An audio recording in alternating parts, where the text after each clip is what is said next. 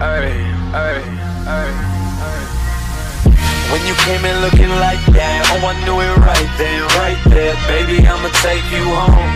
Saw you at the corner of my eye. Why don't you just blow my mind if I could just get you alone? Muy buenos días, bienvenidos una semana más a 24 segundos. Nueva semana de competición, muchas cosas que han pasado en la liga y empezamos a contarlas desde ya.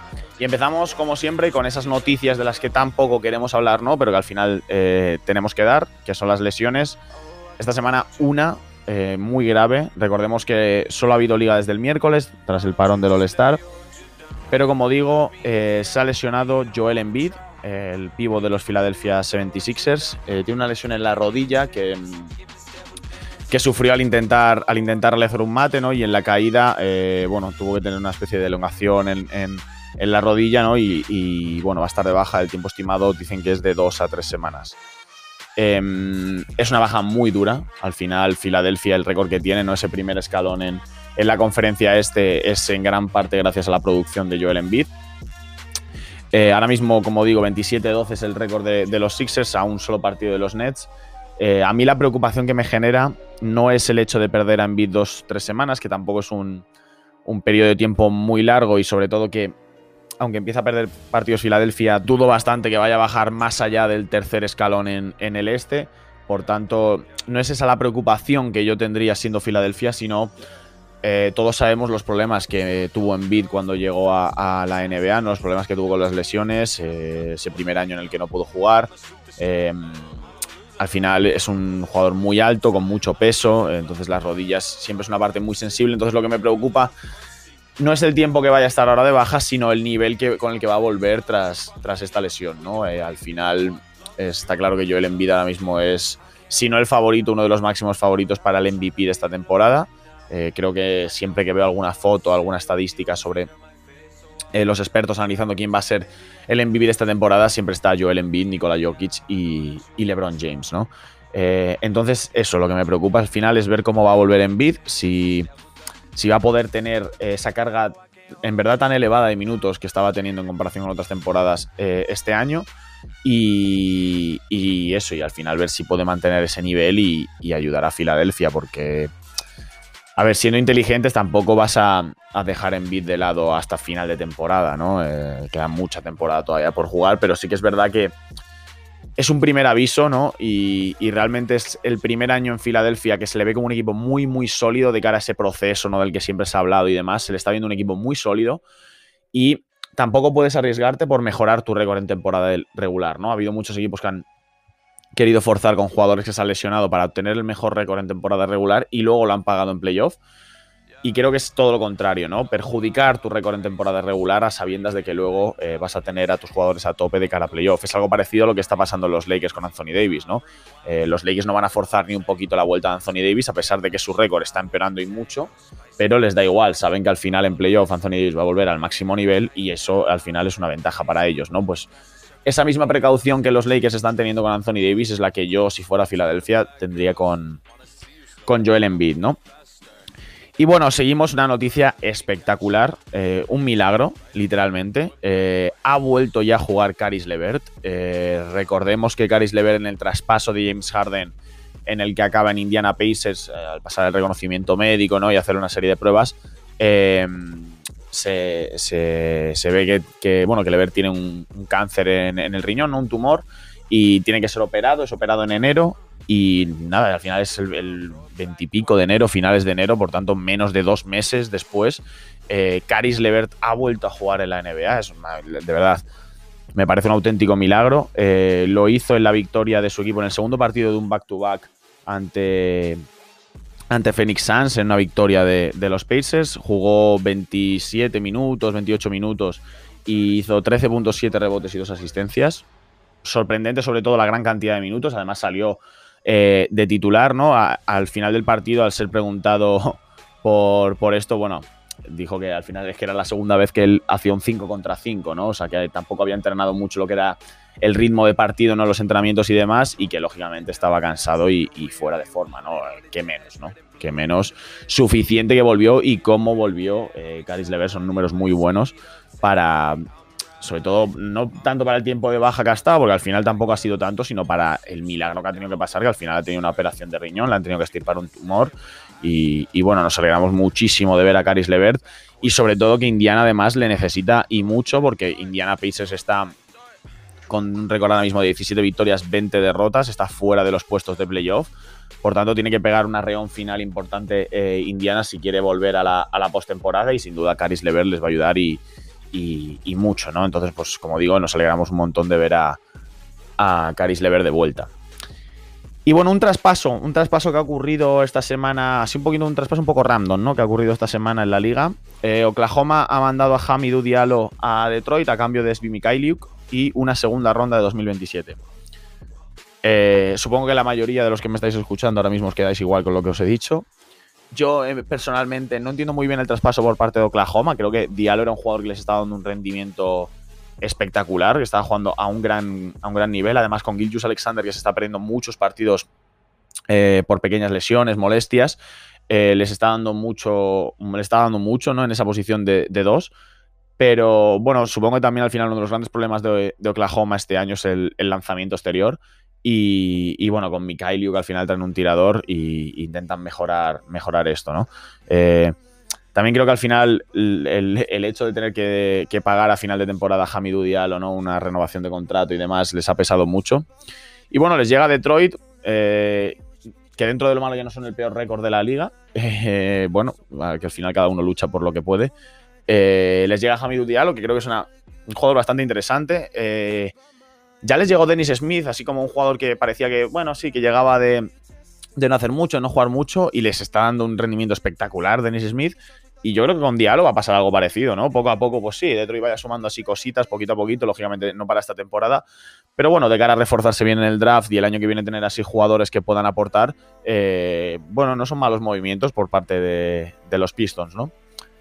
Y bueno, no ha sido un traspaso, pero eh, sí que ha sido una especie de, bueno, de búscate la vida, por decirlo de alguna manera. Eh, la Marcus Aldrich y San Antonio Spurs han, decidido eh, dar por finalizada la aventura del jugador en, Texas. no va a volver a jugar hasta que no encuentre un traspaso.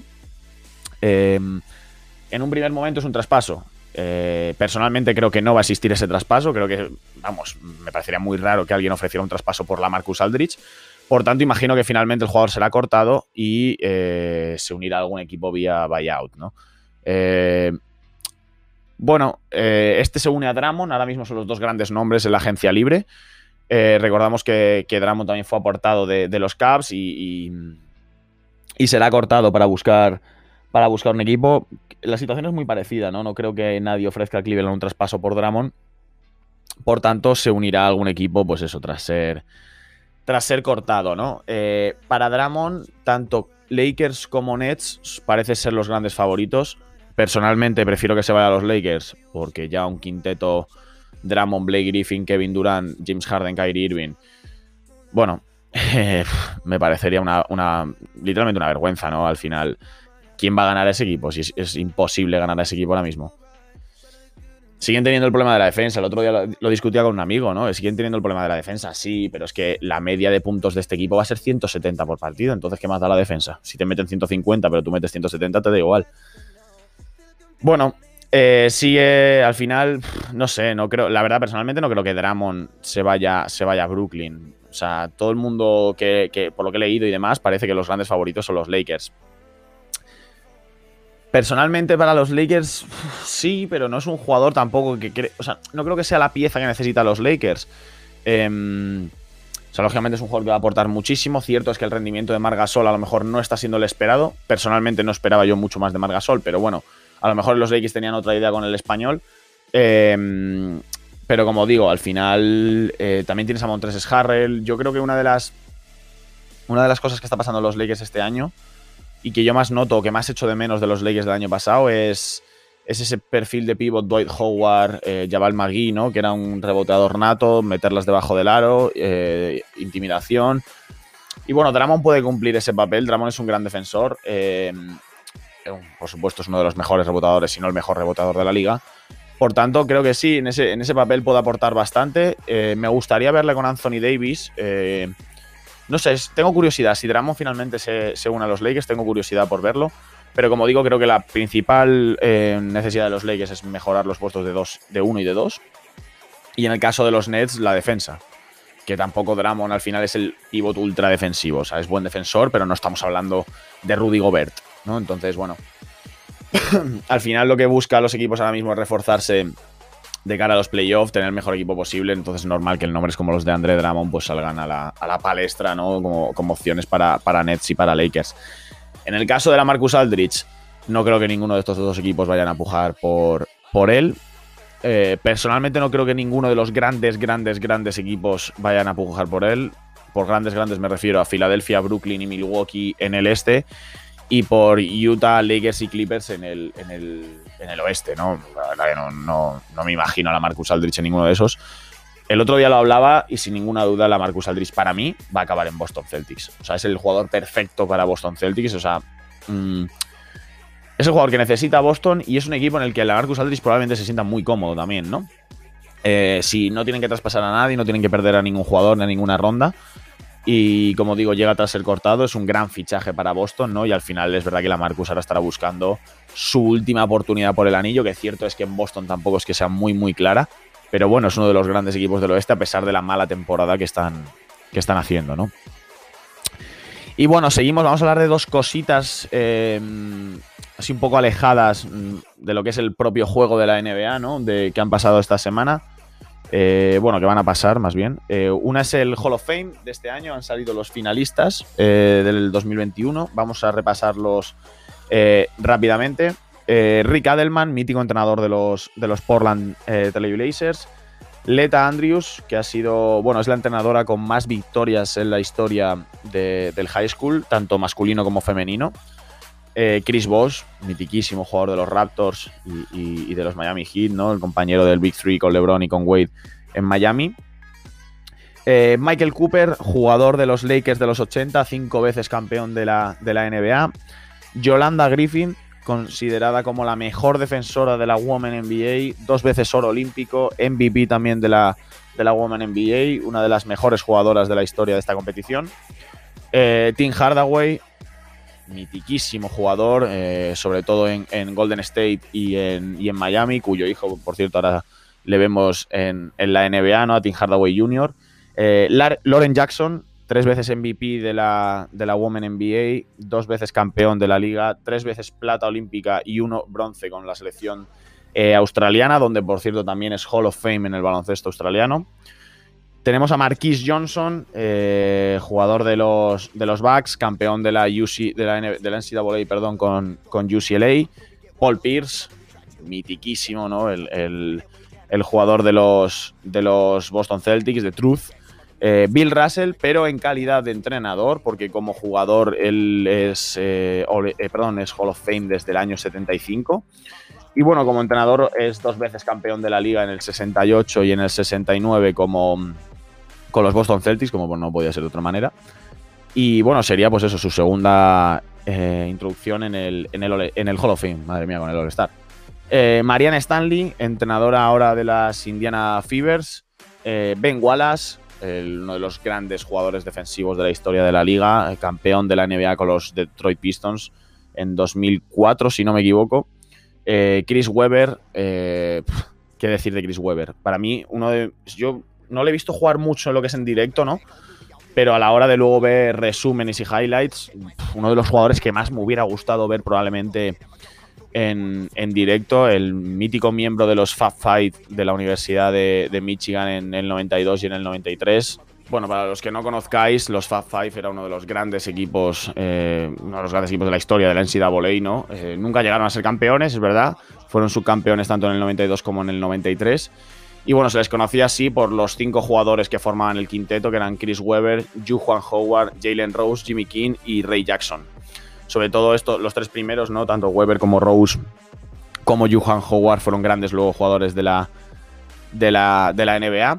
Y, bueno, luego en, ya en lo que es la carrera de, Chris Weber, bueno, eh, una, carrera que fue truncada sobre todo por, por las lesiones, ¿no? Era un 4, una brutalidad, ¿no? Un, un adelantado a su tiempo, era un jugador que además pasaba muy bien la pelota, defendía muy bien, realmente era perfecto, era un jugador perfecto, hacía todo bastante, bastante bien, ¿no?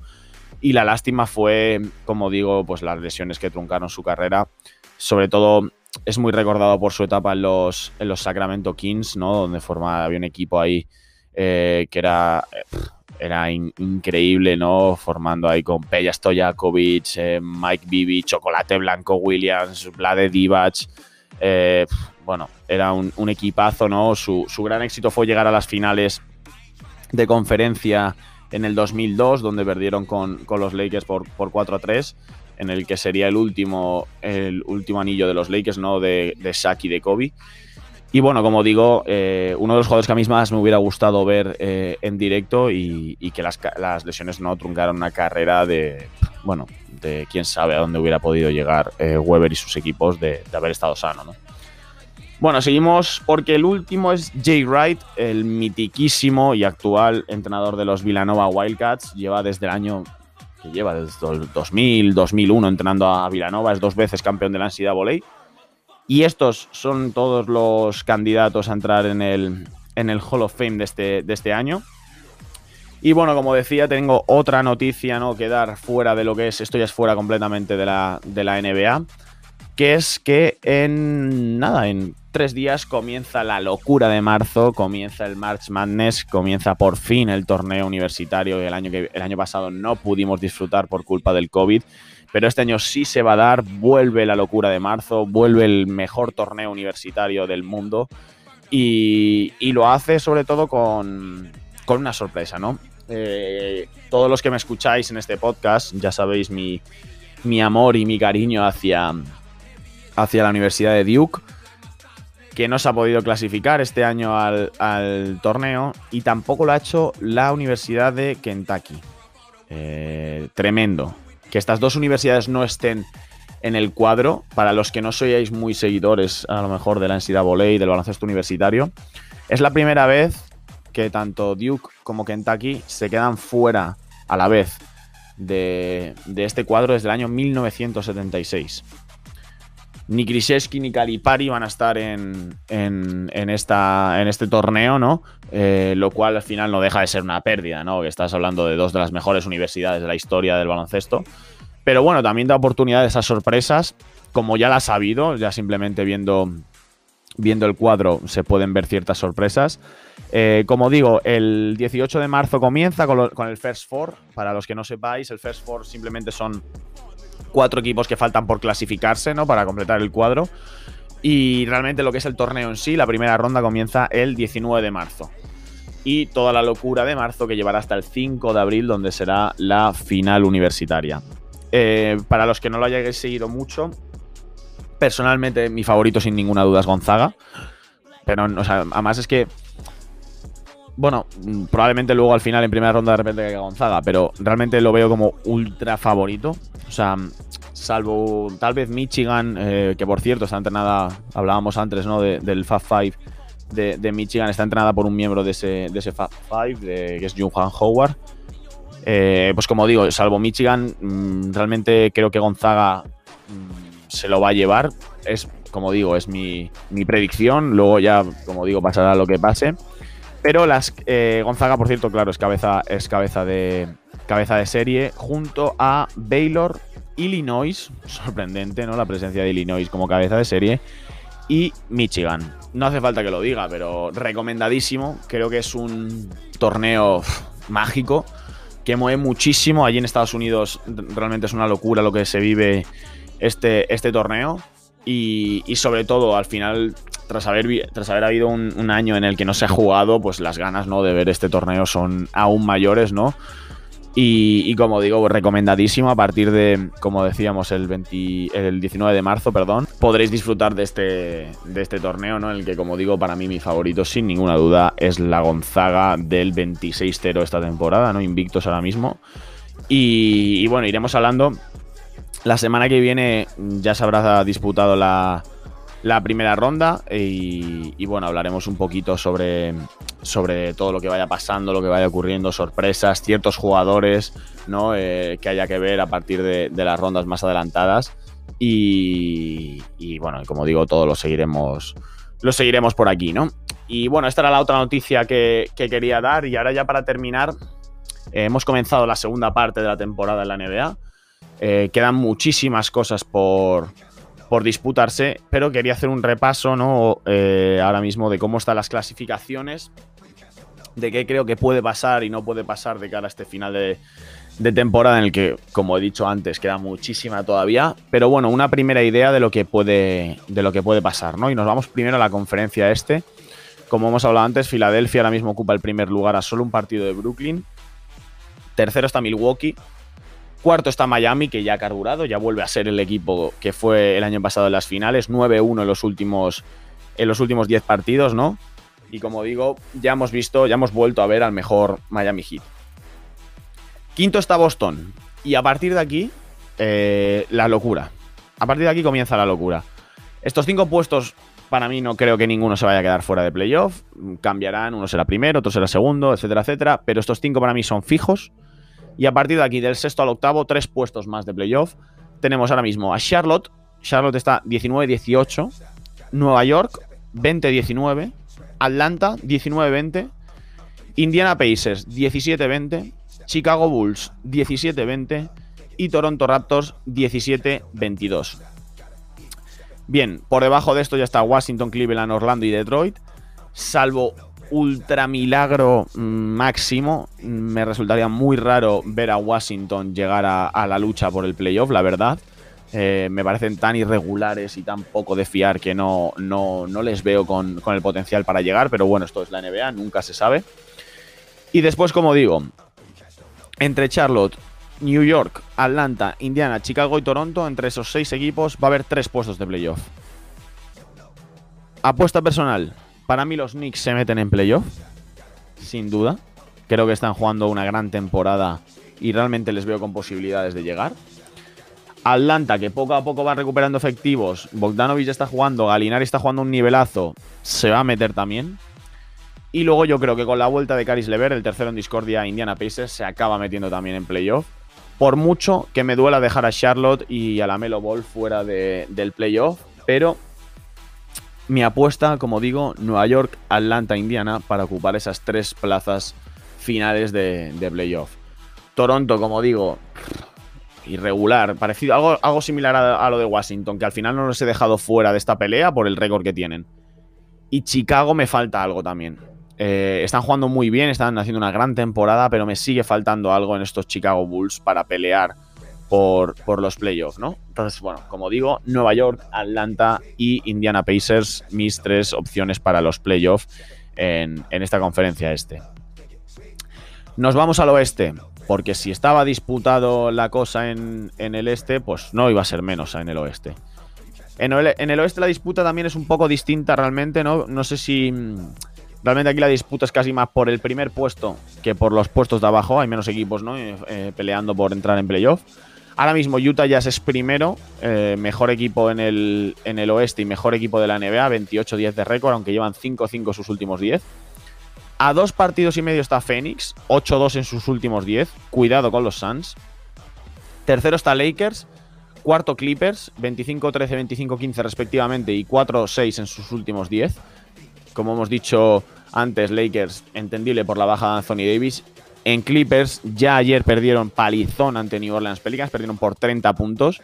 Y ya Kawhi Leonard salió enfadado después del partido, ¿no? Y es normal. Es normal porque lo de Clippers mm, ni se asemejan al equipo que fueron el año pasado, sobre todo en el apartado defensivo. Quinto, Denver Nuggets, 22 victorias, 16 derrotas. Con el mismo récord, sexta posición, Portland Trail Blazers. San Antonio Spurs es séptimo, 19-16. Dallas Mavericks octavo, 20-17, otro que también ya ha carburado. Golden State Warriors, 20-19 en novena posición. Memphis Grizzlies, 17-18, décima posición.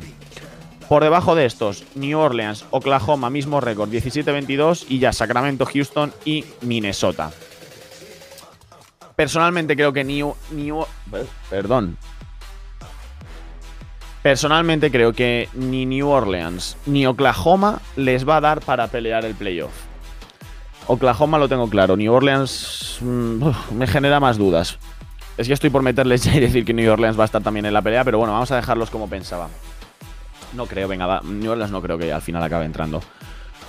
Como digo, ahora mismo el octavo puesto lo ocupa Dallas, 20-17, super seguidores Golden State, 20-19 y después Memphis Grizzlies 17-18, que hay que tener en cuenta que tanto Memphis como San Antonio son dos equipos que tienen que jugar un montón de partidos por esas suspensiones que hubo eh, relacionadas al final con temas de COVID y demás.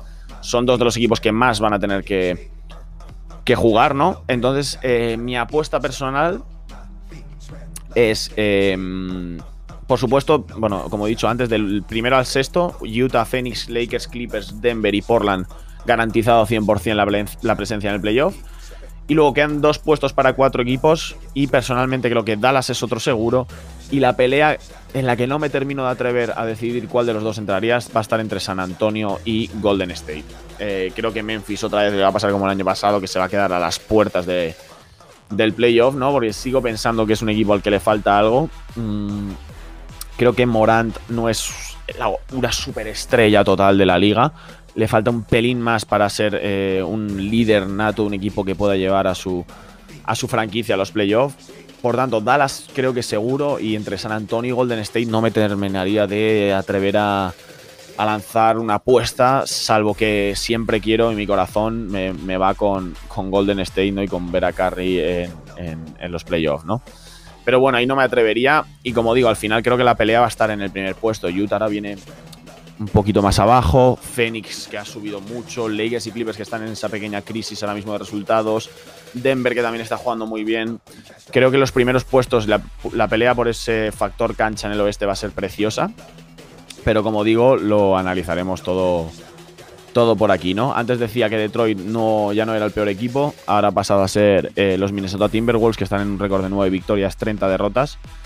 Pero ojo con Houston, que ha empatado la peor racha de la historia de derrotas de la liga. Eh, lleva 16 partidos seguidos eh, perdiendo. Y 16 partidos de baja lleva Christian Wood. Sorprendente, cuanto menos, ¿no? Lo que les ha afectado la baja del pivot, que está a puntito de volver. Es más, yo creo que ya esta semana vamos a ver a Christian Wood de vuelta. Y bueno, como digo, todo lo que vaya pasando eh, con el March Madness, con las lesiones, con las vueltas, eh, con los resultados, lo analizaremos aquí siempre. Así que nada, por mi parte, esto ha sido todo y nos vemos la semana que viene.